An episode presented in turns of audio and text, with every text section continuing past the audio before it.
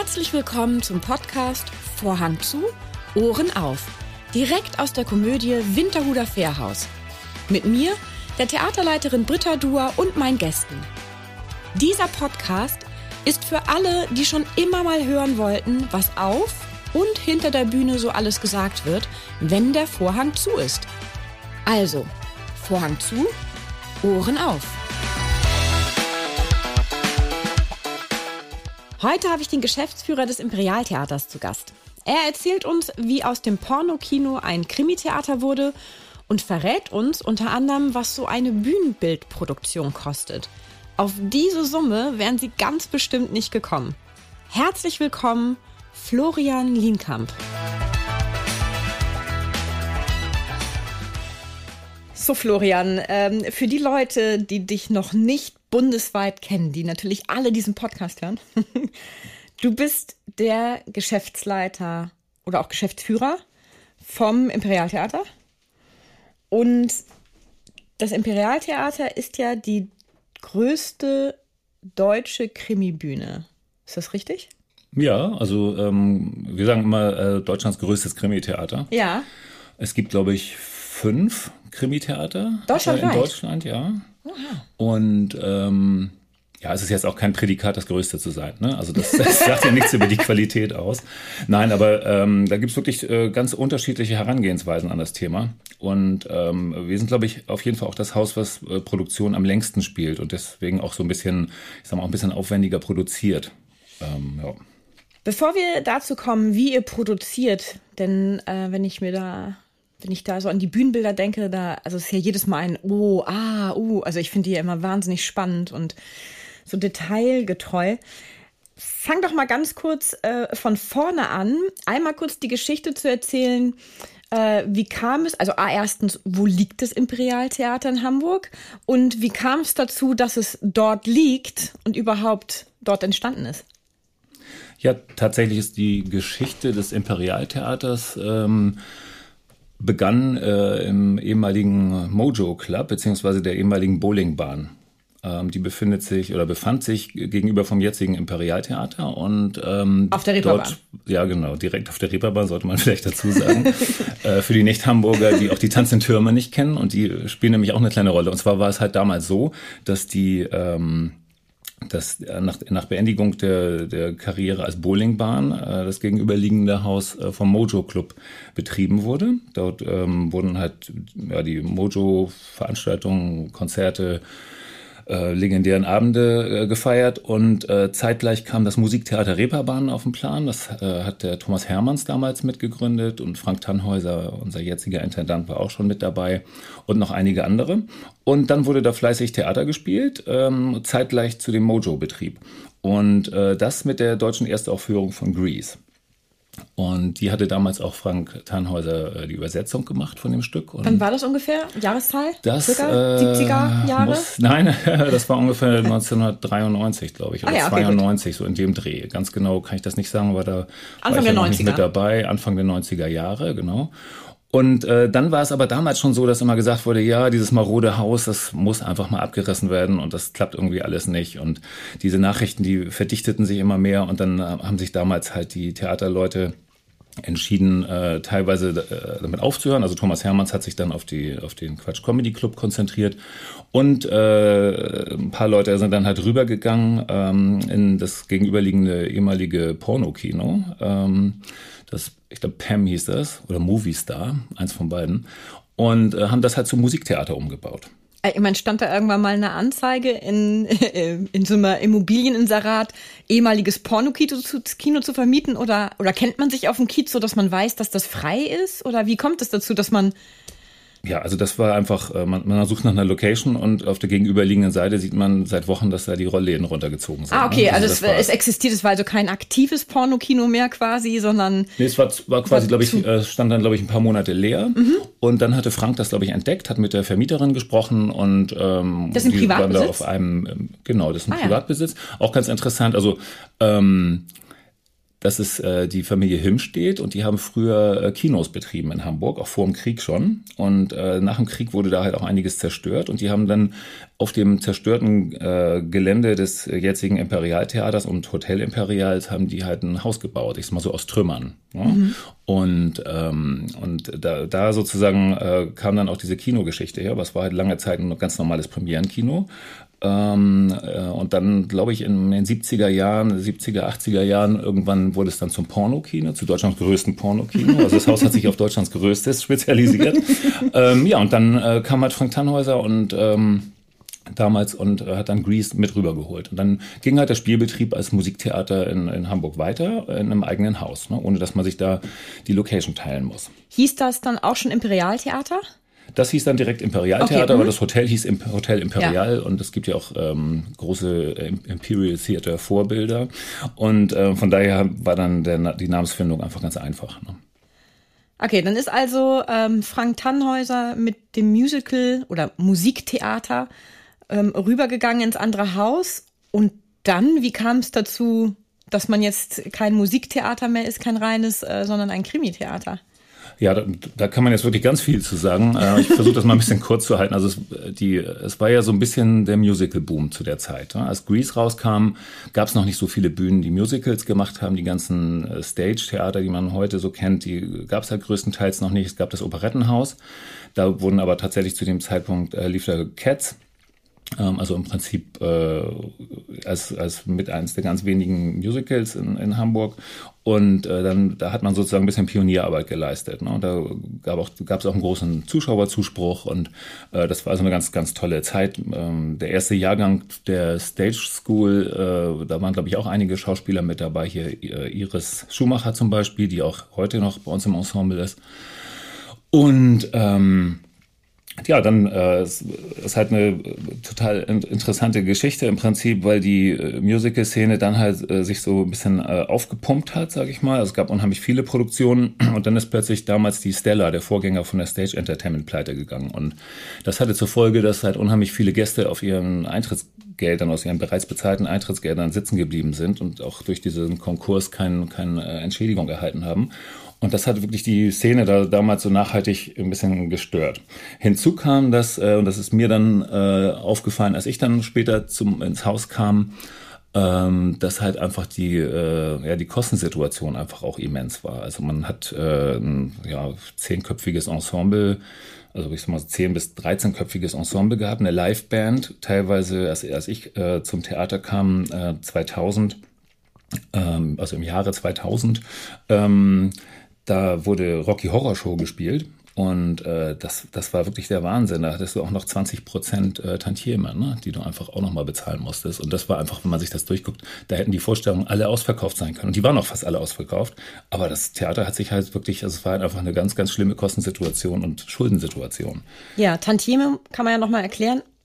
Wir, die Theater spielen oder Theater präsentieren, wir zahlen ja an die Verlage und somit an die Autoren diese Tantiemen. Ne, das sind ja die Abgaben und äh, das ist prozentual, also es ist unterschiedlich vertraglich, aber in der Regel ist das, kriegen die einfach, werden die beteiligt an den Einnahmen prozentual.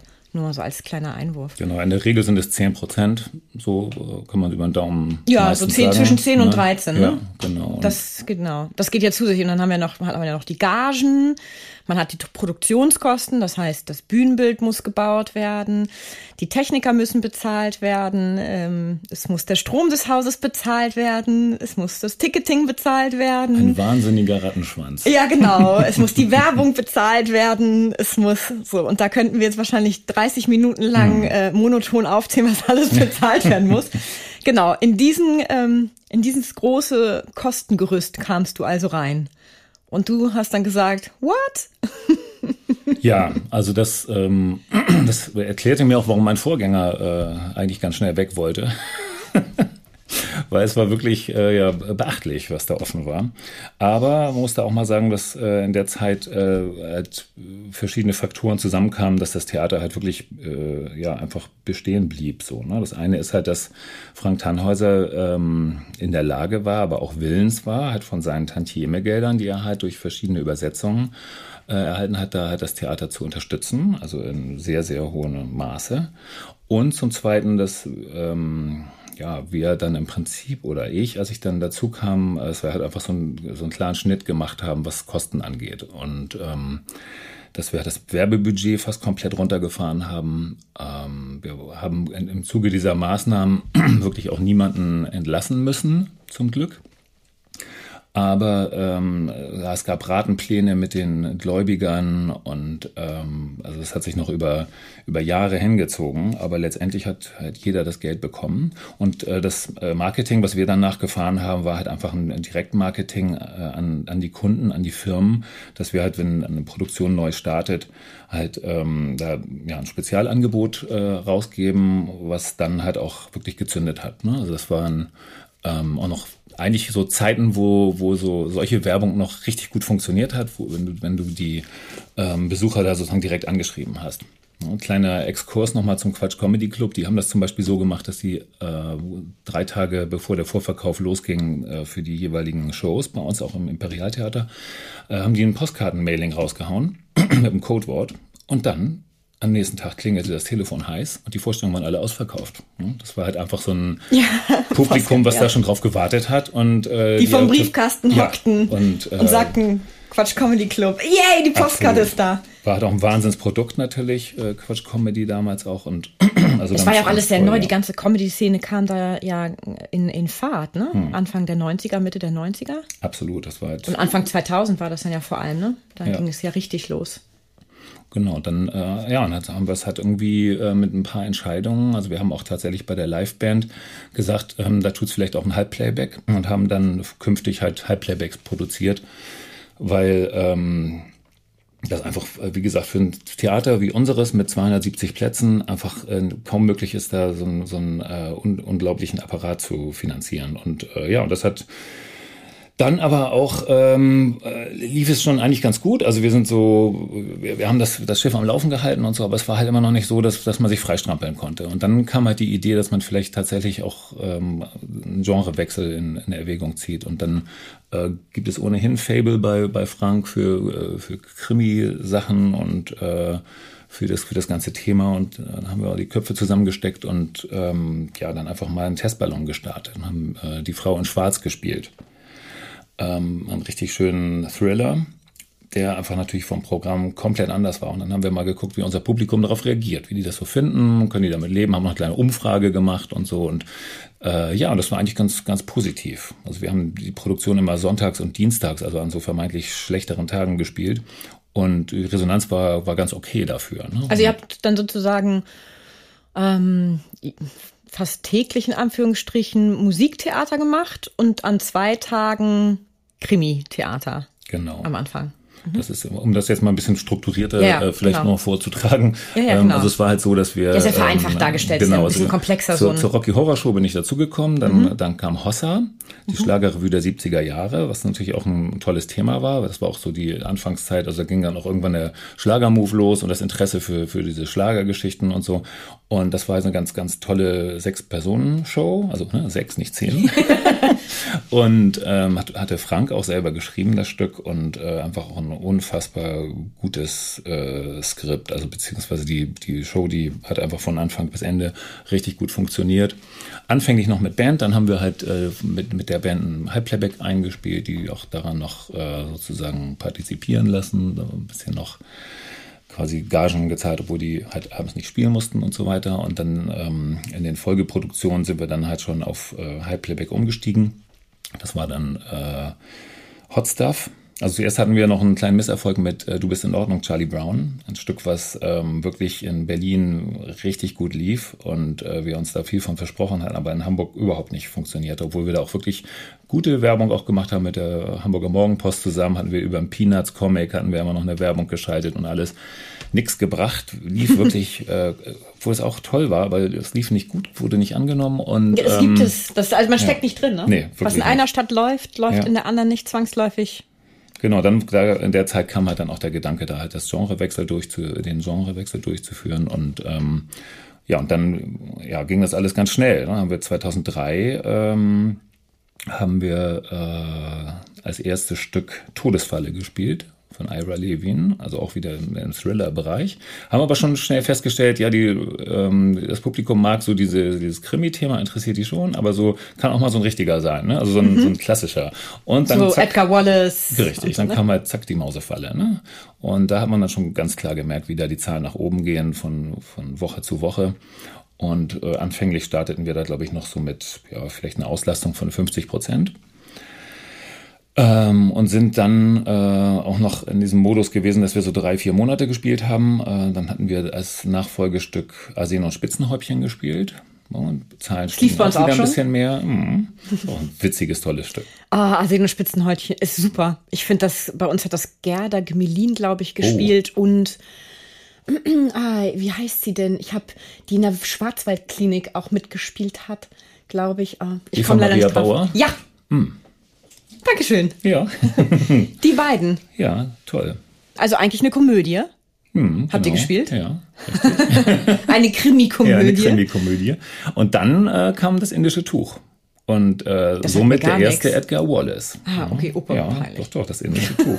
Das ist äh, auch ein sehr bekannter Titel im Prinzip von. ja? Von, ja okay, von ja, ich Wallace. bin da leider voll der Laie in dem Ja, aber Thema. das ist ja da, äh, da irgendwie, da wurde dann so ein bisschen die, die äh, Handschrift, also unsere Krimi-Handschrift auch entwickelt, ne, bei den, bei diesen Adaptionen, ne, weil du hast ja natürlich so ein Edgar Wallace Buchvorlage, die halt aus tausend Handlungsorten besteht und verwirrende Charaktere und so weiter. Und da musst du halt irgendwie eine, eine Sache für die Bühne draus machen. Ne? Und da, ähm, ja, das äh, da ist halt Frank unglaublich akribisch und äh, hat dann auch, wenn er, wenn er so eine Übersetzung macht und dann äh, sozusagen ähm, die Dramaturgie äh, aufsetzt, äh, hat er dann eigentlich auch schon in dem Moment die Schauspieler im Hinterkopf, die es spielen sollen und natürlich auch die Möglichkeiten, die wir mit der Bühne haben. ne? Und das kommt dann einfach zu so einem, ja, einfach zu einem sehr, sehr guten Ergebnis und äh, das äh, hat sich halt so durchgezogen. Ich glaube, wir sind jetzt schon bei der, aktuell spielen wir, glaube ich, den 14. Edgar Wallace schon äh, jetzt im Jahr 2022 mit die Tür mit den sieben Schlössern. Und ähm, absolut abgefahren, äh, wie diese Erfolgsgeschichte der Edgar Wallace-Stücke äh, im Theater bei uns äh, eingeschlagen hat. Also muss man einfach mal sagen. Also da hat sich eine richtige Fangemeinde gebildet und wir spielen natürlich auch nicht nur Edgar Wallace, sondern auch andere Stücke, aber ähm, da gingen dann auch die Zahlen wirklich hoch und äh, man kann sagen, dass äh, wir inzwischen auch, also ich sag mal so vorpandemisch, ähm, bei, bei 80, 90 Prozent Auslastung sind, ne, was natürlich unglaublich ist. Das ist, ja, also, aber erst da kann ein Haus wie euers anfangen, überhaupt Geld zu verdienen. Ne, Ich weiß jetzt nicht genau, wo bei euch der Break-Even liegt, aber also bei uns äh, ist das jenseits der 60 Prozent Auslastung. Ne? Also kommt natürlich immer noch so auf die Produktion an, aber ähm, ihr spielt, wenn ich das zumindest richtig in Erinnerung von früher, Donnerstag bis Sonntags, richtig? Macht Ja. ihr das immer noch so? Also jetzt die, ich meine jetzt die Hauptproduktion. Es wechselt jahreszeitlich. Also wir machen Okay. tatsächlich natürlich, also Herbst, Winter nehmen wir mehr Vorstellungen rein. Da spielen wir auch mal zum Beispiel am Samstag eine Doppelvorstellung und auch Sonntage gelegentlich, auch mal in der Woche nochmal eine Zusatzvorstellung. Das, ähm, aber man kann sagen, die Kerntage sind tatsächlich nur Donnerstags bis Samstags. Ah, Donnerstag, mhm. Also drei Tage. Richtig. Aber ihr habt ja nicht nur eure Hauptproduktion, sondern ihr habt ja auch Gastspiele, ganz viele. Weiterhin. Das habt ihr ja wahrscheinlich auch von Anfang an mitgehabt. Genau, also wir hatten ähm, seit, äh, also es ging halt di- direkt los äh, mit äh, damals Quatsch Comedy Club. Ähm, das lief dann einige Jahre bei uns, immer dienstags und mittwochs, äh, aber einmal im Monat. Dienstags eine Vorstellung, mittwochs Doppelvorstellung. Ähm, da müsste ich jetzt lügen bzw. schätzen. Also ich schätze, also ich denke mal, dass der Quatsch Comedy Club bis 2003 bei uns war. Äh, und, und dann, dann haben die ihr eigenes Haus in Berlin aufgemacht. Genau, und da, das wurde doch dann auch im Fernsehen übertragen, oder? Genau, aber das wurde dann eigentlich immer in München aufgezeichnet. Ne, das war auch schon okay. zu unseren Zeiten so, dass es ah, die Fernsehshow gab, aber äh, die wurde immer in München dann aufgezeichnet. Und äh, dann hatten wir, dann kam, glaube ich, auch schon relativ schnell Jan-Christoph Scheibe dazu. Mhm. Der ja mit seinem äh, Musik-Comedy-Programm äh, Zu viel Sex ist gar nicht gesund und Folgeproduktionen hat ähm, meistens den Montag bespielt hat.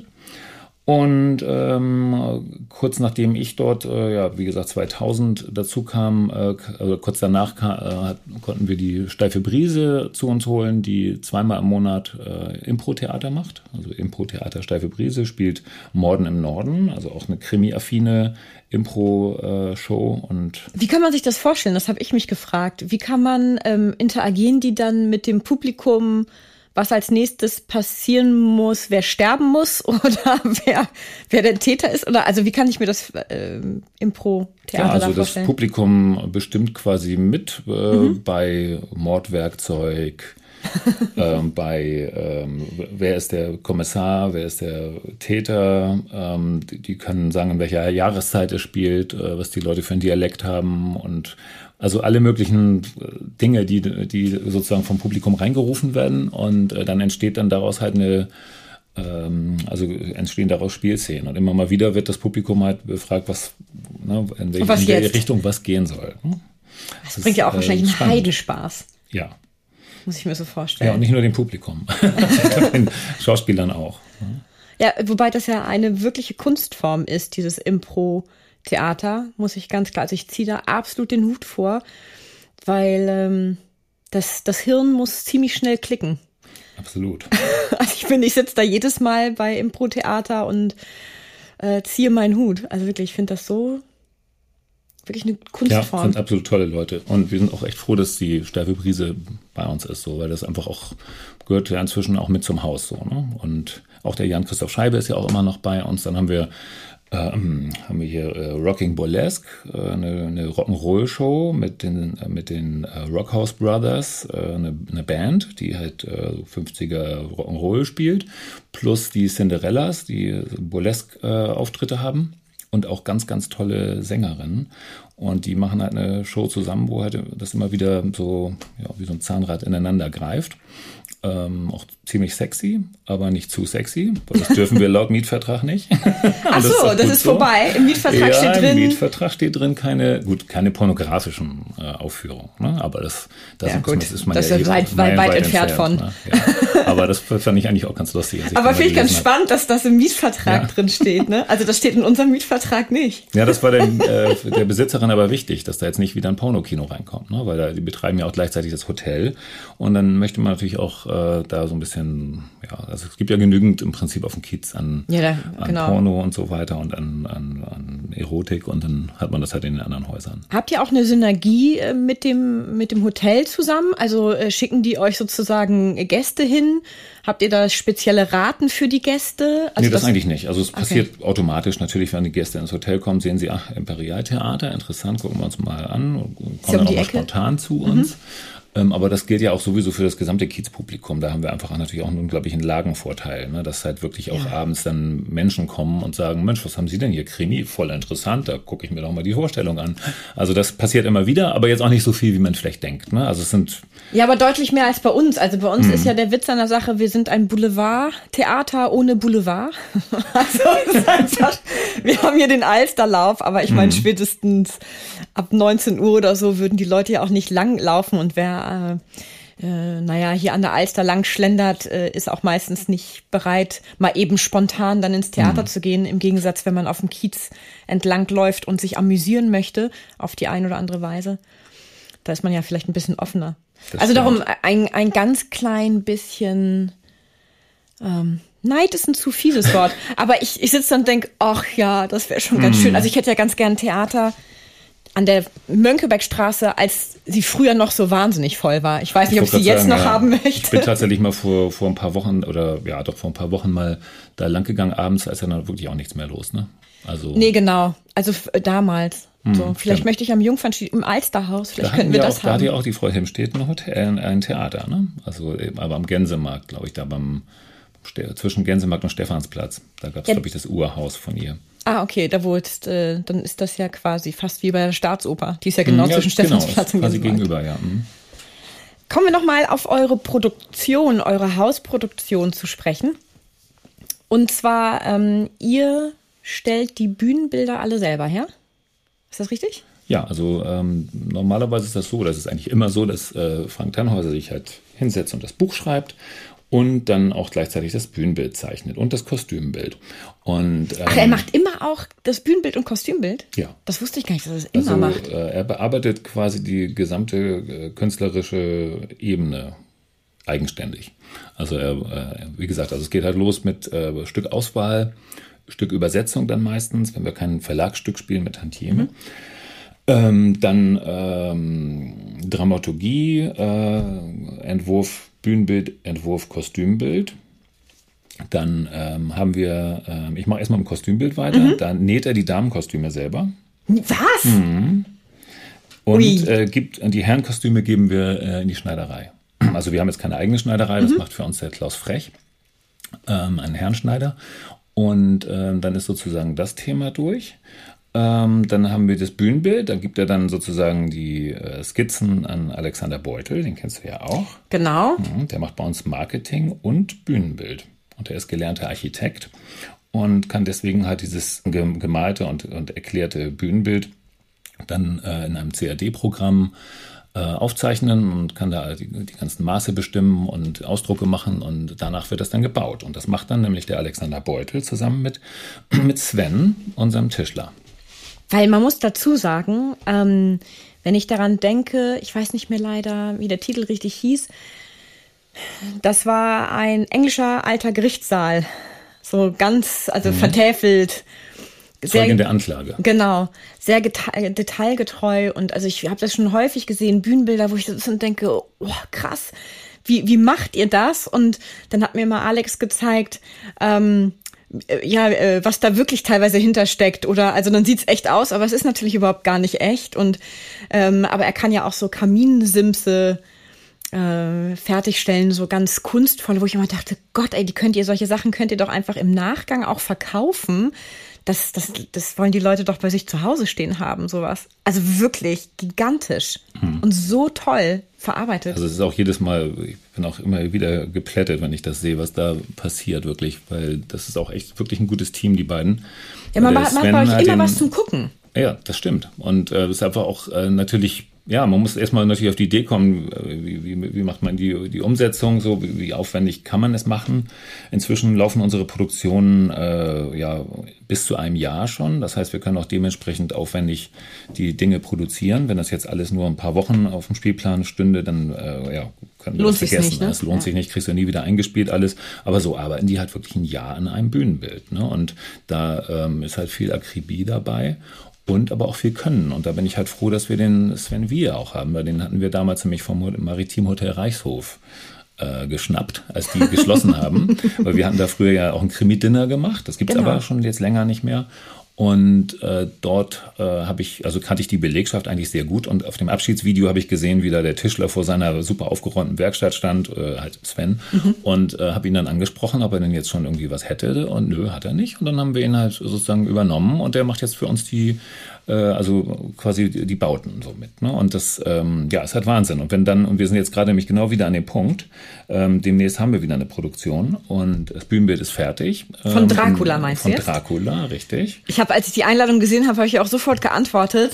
äh, leider ein bisschen zu schnell, wie ich gesehen habe, aber ähm, Wahnsinn. Mega Titel. Ja. Also ich, ich habe da und ich habe da jetzt schon so einen Bock drauf. Also selbst hm. wenn ich zur Premiere nicht kommen kann, ich werde mir das auf jeden Fall angucken, weil der Titel ist mega cool und ich habe schon, ich bin schon so gespannt aufs Bühnenbild. Ja, also ähm, ich, ich konnte schon mal so ein ganz bisschen gucken, ähm, aber natürlich aufgestellt war es ja noch nie. Das liegt jetzt alles noch in der Werkstatt. Und ähm, wir haben am, äh, am in, in, zwei Wochen haben wir letzte Vorstellung. Und am Sonntag, also am Sonntag nach dem Samstag, gibt's dann auch, geht das dann direkt los, dann wird abgebaut und gleichzeitig das Bühnenbild äh, aus dem Lager geholt oder aus der Werkstatt geholt und aufgebaut. Ähm, das, da helfen dann auch alle mit. Ne? Da sind dann teilweise, ähm, ja, also alle Techniker natürlich im Einsatz. Äh, ich fahre immer den LKW und so weiter. Also es wird eine, ähm, ist immer wieder eine äh, unglaublich, unglaublich viel Action so äh, an, an ein, zwei, drei Tagen, bis dann alles steht. Aber ähm, also das wird auf jeden Fall eine, eine tolle Sache, freue ich mich schon drauf. Wo ist denn euer, ähm, eure Werkstatt? Ist die weit weg? Ähm, ja, die ist in äh, Billbrook. Oh ja. Ne? Also das ist, ist, eine Ecke. Fahren. Aber es ist halt ja in, in Zentrumnähe kaum was zu kriegen. Also wir hatten früher in der Lerchenstraße eine Tiefgarage, aber da konnte man wirklich die Bühnen, also jetzt haben wir halt den Vorteil, dass, dass wir da eine Deckenhöhe von, ja, ich glaube, die ist sogar zehn Meter hoch, die Decke, aber wir können also sozusagen unsere fünf Meter hohen Wände stellen und mal gucken, wie die so nebeneinander äh, so wirken, ob es passt und so weiter. Ähm, und das war halt früher nie möglich. Ne? Die haben wir im Liegen bemalt und ähm, gehofft, dass es gut gehofft, aussieht. Dass es passt, ja, wirklich. Das war halt wirklich immer. Und wir hatten da Überschwemmungen auch regelmäßig. Ne? Oh. Tiefgarage, wenn es da mal ordentlich geregnet hat, das schoss dann da so durch. Und äh, also es war behelf. Aber inzwischen ist sie auch abgerissen und neu, Neubau drauf. Also da haben wir es gerade noch sozusagen rechtzeitig geschafft, bevor wir da mit unserer Werkstatt heimatlos wurden. Aber da sind wir ganz froh, dass wir, dass wir den äh, Raum da haben. Und ähm, kannst du denn verraten, was so ein Bühnenbild Pi mal Daumen kostet? Also ich glaube, da machen sich einige Leute gar keine Vorstellung von, was so ein Bühnenbild. Also jeder kennt mhm. es ja so ein bisschen, dass wenn er mal so ein Zimmer renovieren möchte, dann denkt man, na ja, ein bisschen Farbe, ein bisschen dies, bisschen das, und am Ende guckt man dann auf den Bon und denkt, hä, wo sind denn da irgendwie 400 Euro geblieben oder so? Mhm. Ähm, das sind ja andere Dimensionen ja, das, ähm, da bin ich jetzt sowieso auch mal gespannt. Also wir hatten jetzt noch das Glück, dass wir Dracula tatsächlich ähm, noch zu alten Holzpreisen sozusagen äh, produzieren konnten, weil da hat sich ja auch ein bisschen was verändert. Und, Doppelt so ähm, teuer ist Holz, ne? Ich schon ein bisschen Angst vor der nächsten Produktion. Mhm. Also es ist schwierig zu sagen, weil es natürlich auch von Produktion zu Produktion wechselt und wir auch keine Budgetierung haben, ja. ähm, weil wir sowieso immer versuchen, so viel Geld wie möglich zu sparen. Ne? Also es ist halt einfach so, und äh, ich würde sagen 60.000 vielleicht so. Boah, Wahnsinn. Ja. Wahnsinn. Ja. Und dann kommt natürlich immer noch mal das Kostümbild dazu und äh, also es ist schon, sind viele Kosten für eine Produktion, aber wenn man weiß, dass man die dann halt auch ein Jahr spielt, ne, dann ähm, relativiert sich das alles wieder. Ne? Das muss man dann einfach pro Vorstellung rechnen. Und das war auch letztendlich der Grund, warum wir auch die Tür mit den sieben Schlössern jetzt so lange im Programm hatten, weil da hatten wir Premiere kurz vor Pandemiebeginn. Ne? Also wir haben, glaube ich, vier Vorstellungen gespielt und dann schwupps äh, Lockdown und sind jetzt trotz zweieinhalb Jahren, die, äh, das, die Produktion auf, der, auf dem Spielplan steht, äh, sind wir jetzt noch nicht mal bei der Anzahl an Vorstellungen, die wir ursprünglich kalkuliert hatten. Also, also du kommst noch mal wieder?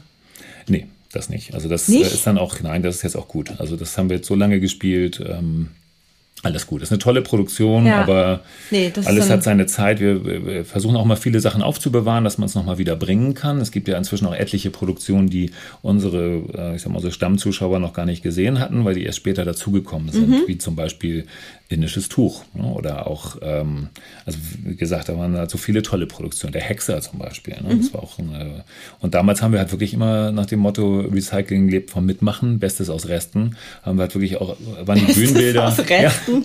Ja, ist ja so, wir haben ja, halt die alte Bühnenbilder ja. umgebaut, ne? dass es wieder funktioniert. Ne? Da wurden halt neue Tapeten draufgezogen und ja, also das äh, war zu dem Zeitpunkt für uns völlig normal. Ne? Und jetzt können wir halt sagen, okay, auch aufgrund der, der gestiegenen Zuschauerzahlen können wir halt auch mal wirklich üppig produzieren. Das ist halt auch äh, ein Luxus, ne? Ja, ja, wirklich. Sind wir auch unglaublich dankbar für. Aber es wird jetzt halt wirklich auch knapp, wenn man halt, und äh, sind wir jetzt schon wieder beim nächsten Thema, was halt äh, so jetzt die äh, Zeit ja nach oder mitten in der Pandemie, keine Ahnung, wo wir uns da jetzt befinden. Ich hoffe ja nach. Ähm, also, dass, dass da halt einfach die Zuschauerzahlen sich noch nicht normalisieren, das ist äh, zu beobachten. Ne? Und das hört man von allen Bühnen. Ähm, und da hoffe ich, dass sich das äh, Richtung Herbst, Winter äh, ja vielleicht äh, mal hoffen, also ändert. Ja, das ist, ich meine, es kommen jetzt natürlich total viele Sachen zusammen. Ne? Also dieser Preisanstieg, den spürt ja auch jeder privat ähm, also nicht nur wir, weil wir plötzlich mehr Energiekosten zahlen müssen, auch ne, doppelt bis dreifach oder Holzkosten oder Produktionskosten, ne, so, ähm, sondern im, im normalen Leben merken wir das und das kommt ja auch noch hinzu. Also nicht nur die Vorsicht einiger Menschen, sondern auch noch, dass du gar nicht weißt, ob du dir das leisten kannst. Also zumindest nicht so häufig. Hm. Ne, und ich gehe mal davon aus, dass ihr ja auch von den Wiederholungstätern lebt, also von Menschen, die halt mehr als einmal zu euch kommen im Jahr. Also passiert auch, mhm. aber tatsächlich äh, ist das, glaube ich, nicht so gang und gäbe. Also die, wir haben tatsächlich äh, bei uns äh, dadurch, dass wir halt auch im Sommer keine Pause machen und durchspielen, haben wir im, äh, haben wir einfach im Prinzip so einen Austausch des Publikums äh, von so Hamburger und, äh, und Umlandpublikum zu touristischem Publikum im, in den Sommermonaten. Und eigentlich hat sich das immer so ganz gut äh, ja, die Klinke in die Hand gegeben. So ähm, gab immer mal so Überbrückungsphasen, wo, wo es mal so ein bisschen absackte und so. Aber man kann jetzt halt schon wirklich beobachten, dass, dass man also dass wir vielleicht so bei 50 Prozent der normalen Werte sind. Ne? Also 50, 60 Prozent vielleicht. Und aber auch, dass wenn man mal ein Programm hat, wo junges Publikum ist, wie zum Beispiel auch beim Impro-Theater, dass man da ein volles Haus hat. Ne? Also das heißt, es betrifft halt hauptsächlich so das äh, ja, das Publikum, sag ich mal, ab 50 vielleicht, 50, 60 aufwärts, ähm, die da halt jetzt gerade nicht so aktiv sind wie äh, früher. Ja, das, ist, das ist irgendwie so ein Ansatz. Ne?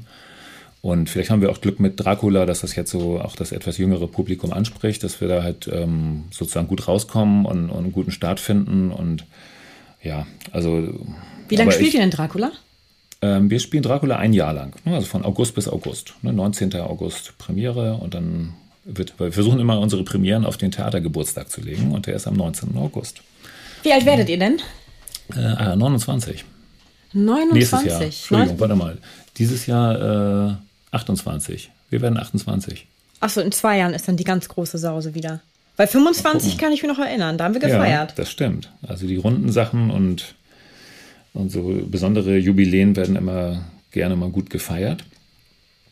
Ja, aber wie gesagt, also diese, ähm, ich, ich muss sagen, ich gucke so ein bisschen mit gemischten Gefühlen in die Zukunft, weil letztendlich es, sind wir halt auch an dem Punkt, wo man eigentlich, wenn man jetzt sieht, dass halt wirklich alles teurer wird und das betrifft, wie du ja auch sagst, die Mitarbeiter ja auch. Und ähm, also im Prinzip muss, muss man da auch mal ein bisschen was dann irgendwann an den Gagen machen und an den, an den Gehältern. Und das äh, ist halt einfach unglaublich schwierig. Und wir sind ja nun mal halt auch nicht gefördert. Ne? Und, ähm, genau, ihr kriegt wie wir keine, keine institutionelle Förderung, heißt. Ne? Ihr werdet Richtig.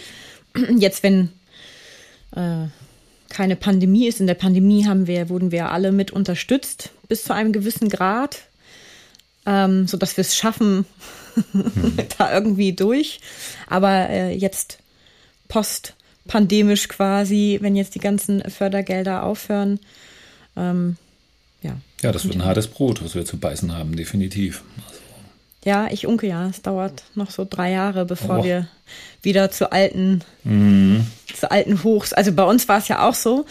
Ähm, 2019, 2020 bis zu dem Tag, wo wir schließen mussten, waren wir fast immer ausverkauft. Mhm, ja. Das war, das war unser, das war unsere Zeit. Das, das Ding hier ging so, also es war Tja. nach einer langen Durststrecke davor war, war das so ein Hype. Es war so toll. Also du hast jedes Mal gedacht, dafür machen wir Theater. Das bringt so einen Spaß, wenn hier 560 oder 580 Leute sitzen das ist ja, du kriegst ja Gänsehaut, ne? Die, die Energie, die dann äh, so bei ausverkauftem ja, Haus. Das haben, haben auch viele Branchen gehabt. Auch äh, ich habe auch gerade mit Musikern gesprochen und, und so Tourunternehmern und so, die auch gesagt haben, Mensch, das lief gerade so gut. Ja. Wir waren gerade dabei, uns auch so ein bisschen frei zu strampeln, so ja. ein bisschen. Ähm, und dann kommt halt der völlige Ding. Ja. ja. Genau. Echt und dann volle Breitseite und pff, ja, ähm, wie motiviert ihr euch, da irgendwie jetzt? Das ist ja immer so, finde ich, so eine, so eine, ne, also das ist ja immer diese, diese Frage, wie, wie hält man sich motiviert, ähm, dass man nicht zu pessimistisch wird oder denkt, ach, ist doch alles egal. Ja, also ich persönlich bin eher immer optimistisch. So, ich äh, sehe die Sachen vielleicht auch manchmal ein bisschen, äh, ja, in zu gutem Licht. So, ich denke jetzt auch so, ja Mensch, Pandemie, die ist doch jetzt mal endlich vorbei oder so. Ne? Mhm. Ähm, letztendlich haben wir halt das Glück, dass wir jetzt tatsächlich gerade die Produktion haben. Ne? Das heißt, da kann man ja wirklich drauf hinarbeiten. Wir sagen uns halt, ja, Tür mit den sieben Schlössern läuft zweieinhalb Jahre. Da kann man aber auch Verständnis dafür, dass unser Publikum da jetzt nicht noch, noch mal ein, zwei Mal reingeht und ähm, ja, also das, wie gesagt, also es, klang ja eben auch schon so ein bisschen bei mir durch, dass ich mir da ein bisschen wirklich Sorgen um die Zukunft tatsächlich mache. ähm, obwohl ich eigentlich sehr optimistisch bin. Aber dennoch ähm, sind wir natürlich, bleiben wir, bleiben wir am Ball und, äh, und, und ziehen die Sache durch und, und freuen uns auf die neue Produktion und merken auch schon, dass es da natürlich einen guten Zuspruch gibt, weil na, viele natürlich auch schon darauf gewartet haben, dass was Neues kommt. Und, ähm, und letztendlich ist ja die Herbst-Winterzeit sowieso auch immer eine zuschauerstärkere Zeit als jetzt der Sommer. Ähm, und äh, dann kommen noch die ganzen Gastspiele dazu und ähm, also da ist, ist glaube ich, ist auch viel möglich und viel Potenzial. Und äh, das muss man einfach sehen. Ne? Man muss da einfach dabei bleiben. Und es gibt auch eine unglaublich gute Stimmung im Team, im Ensemble. Und äh, die freuen sich natürlich alle zu arbeiten, weil die auch die, die letzten Jahre alle mitgemacht haben und, und wissen, wie schlimm das war, halt einfach, ja, im Prinzip, äh, ich ja, will jetzt nicht von Berufsverbot sprechen, weil das ist was anderes, ne? mhm. ne? aber du kann, kannst halt nicht arbeiten, so, ne? obwohl du arbeiten möchtest. Und das ist natürlich ja auch nicht nur den Schauspielern und so weiter so gegangen, sondern auch, auch vielen anderen Berufen. Aber es ist halt einfach für, für alle Leute eine unglaublich schwierige Zeit gewesen und ähm, und ich hoffe, dass äh, auch, auch vielleicht bei den, bei den Besuchern und beim Publikum, dass, ähm, weil man auch sieht, dass andere Veranstaltungen ja auch voll sind. Diese, diese großen Konzerte zum Beispiel, diese, da sind unglaublich viele gerade ausverkauft. Ne? Also wenn man die großen Namen in die Stadien kommen, äh, ist es immer alles ausverkauft. Ne? Wobei man dazu sagen muss, dass das meiste Nachholtermine sind, wo drei Viertel der Tickets eh noch abgesessen werden müssen. Okay, das ist ein Punkt. Das ist, also das ist ja. mir nämlich aufgefallen, wenn du genau hinschaust. Ähm, ich hatte äh, letztens auch Podcaster gesehen, die ähm, in der Leishalle auftreten und dachte, Podcaster kann man auch. so, total, total dumm von mir, aber ich dachte, hä, das, das gibt es auch als Veranstaltung quasi. Was machen die? Dann sitzen die da mit dem Mikro. Egal, anyhow. Und äh, im, in der Kle im kleinen Haus in der Leishalle, also 600 Plätze. Mhm. das ist für die klein, ähm, ist auch ausverkauft. Und dann sah ich aber weiter unten, das ist der Wiederholungstermin von irgendwann mal äh, postpandemisch. Also mhm. Und ähm, das ist bei den anderen auch. Und da habe ich auch in einem anderen Zeitungsartikel gelesen, dass äh, viele die Karten auch manchmal gar nicht nutzen. Also es ist zwar ausverkauft, aber die Leute kommen gar nicht alle mit ihren Karten. Was diverse ja. Gründe haben kann, wie vergessen, dass das das Termin ist, ne? Wenn du irgendwie schon zwei Jahre auf diesem Ticket rumhockst, ähm, dann kann es ja auch schnell passieren, dass man das nicht mitbekommt oder dass jetzt gerade eine Urlaubszeit ist und man einfach keinen Bock mehr hat, wieder Kontakt aufzunehmen mit irgendjemandem, mhm. um irgendwas zu verschieben. Beziehungsweise da kann man ja auch nichts verschieben. So, also ähm, darum, äh, ich versuche dich da, also, aber nichtsdestotrotz, ja. Ich nehme das auch wahr, natürlich. Aber gibt, gibt wenig Menschen, für viele Produkte im Moment. Das stimmt. Aber, na gut. Bleiben wir zuversichtlich, wir beiden. Wir sind ja beides offensichtlich Optimisten. Und sagen wir, das Glas ist, guck mal, meins ist sogar noch fast ganz voll. Ja. das stimmt allerdings. Mein da würde auch ein Pessimist nicht sagen, dass es fast leer ist. Nein, siehst du? Da könnten, selbst ein Pessimist könnte nicht behaupten, dass mein Nein. Glas fast leer Nein, ist. Und ich würde sagen, ähm, ich wünsche euch alles nur erdenklich Gute für eure kommende Premiere von Dracula. 19. August ist es soweit. Ja. Ähm, ich bin schon mega gespannt. Wie viele, wie viele Personen spielen mit? Wir haben acht Schauspieler dabei. Oh ja, hm? das ist ja moderat. Ja. Äh, bei euch ist ja auch immer, also man muss ja dazu sagen, es ist immer was los auf eurer Bühne. Also ich habe mich noch nie gelangweilt bei einem Stück bei euch. Oh, das finde ich toll. Ja. ja. ernsthaft. Ja, wirklich. Ja, es gibt ja immer wieder so Stücke äh, oder Theaterstücke, wo du mal so ein so ein Hänger hast. Also mhm. wo du mal so anfängst, weiß ich nicht, Lampen zu zählen oder was man da so kommt. Ja. Und ähm, bei euch ist immer, also es ist immer was los quasi. Also qualitativ von der Schauspielerei und eingebettet in so ein so schönes Bühnenbild jedes Mal und so schöne Kostüme. Also wirklich, ich finde, man merkt die Liebe, die da drin steckt. Ja, das und, ist halt ähm, irgendwo ein großer Verdienst, da muss man einfach mal sagen, von Frank Tannhäuser, weil ja. er einfach da die Hand drauf hat und da einfach ein unglaublich, unglaublich gutes Gespür für hat und und ein großes und, Talent und selber besitzt. auch es einfach so liebt, woanders zu sein und, und solche Sachen auch auf der Bühne oder auch in, in Filmen, er ist auch ein großer Cineast, äh, halt zu sehen. Ne? Und ähm, sammelt ja auch schon seit Jahren original Hollywood-Kostüme, ne? so aus Planet der Affen und was weiß ich. Also das ist halt äh, abgefahren und nur um zu gucken, wie die Sachen gebaut sind.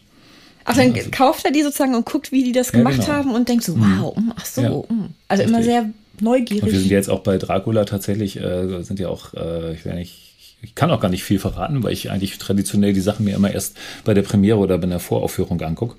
Ähm, aber es sind auch ein paar Tricks dabei, so, ne? Also geht auch ah. nicht ohne, ne? Also es ist, glaube ich, äh, so, also ja, es gibt lustige, lustige Sachen da. Also ich bin ja, wahnsinnig. Ist ja viel am Tüfteln gerade. Aha, oha. da bin ich, ich bin auch sehr gespannt. Ja. Ähm, Nochmal einmal ganz kleinen Schlenker zu euren Bühnenbildern. Was ich ganz spannend finde, ist, ähm, dass ihr ähm, dass du gesagt hast, naja, früher war es ja aus Kostengründen, dass man viel recycelt hat. Ähm, heute könnt ihr das dem Stempel Nachhaltigkeit geben.